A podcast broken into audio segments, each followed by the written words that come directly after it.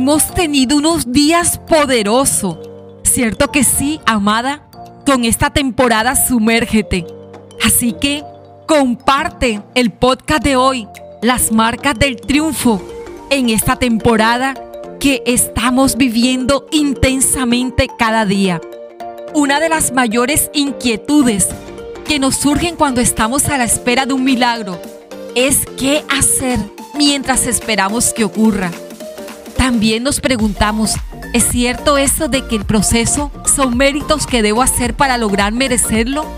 ¿Cómo manejar los episodios de incertidumbre, cansancio, duda que a veces enfrentamos en el camino? Todas esas preguntas e inquietudes si las tienes, escríbela en tu diario de amadas. Antes que nada quiero que sepas, amada, que cuando Dios promete, Él lo cumple. Y lo que necesitamos es sumergirnos a tal punto que solo podamos percibir y escuchar su dirección. Por eso hoy te compartiré cuál es el milagro que espero, qué estoy haciendo mientras veo su cumplimiento y cómo enfrento los gigantes que a veces vienen con la intención fulminante de aniquilarme.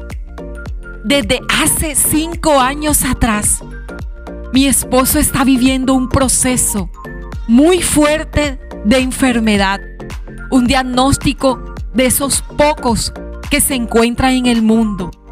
Pero en mi día a día, en esos momentos de duda, de temor, no dependo de mis recursos y habilidades. Dependo de la gracia de Dios y de sus promesas para alcanzar más allá de lo que necesito. Los sueños que Él dio para mi vida y para mi familia. Los anhelos más profundos los encuentro cuando me sumerjo en su presencia.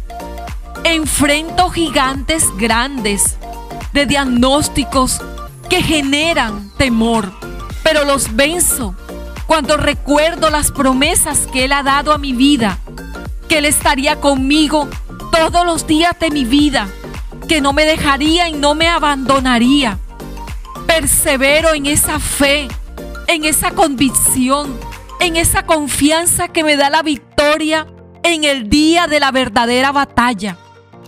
Cuando me sumerjo en su presencia, le manifiesto mi aflicción, les pongo mi tristeza, pero también le doy tiempo para que Él me reconforte y me dé la fortaleza para encontrar soluciones.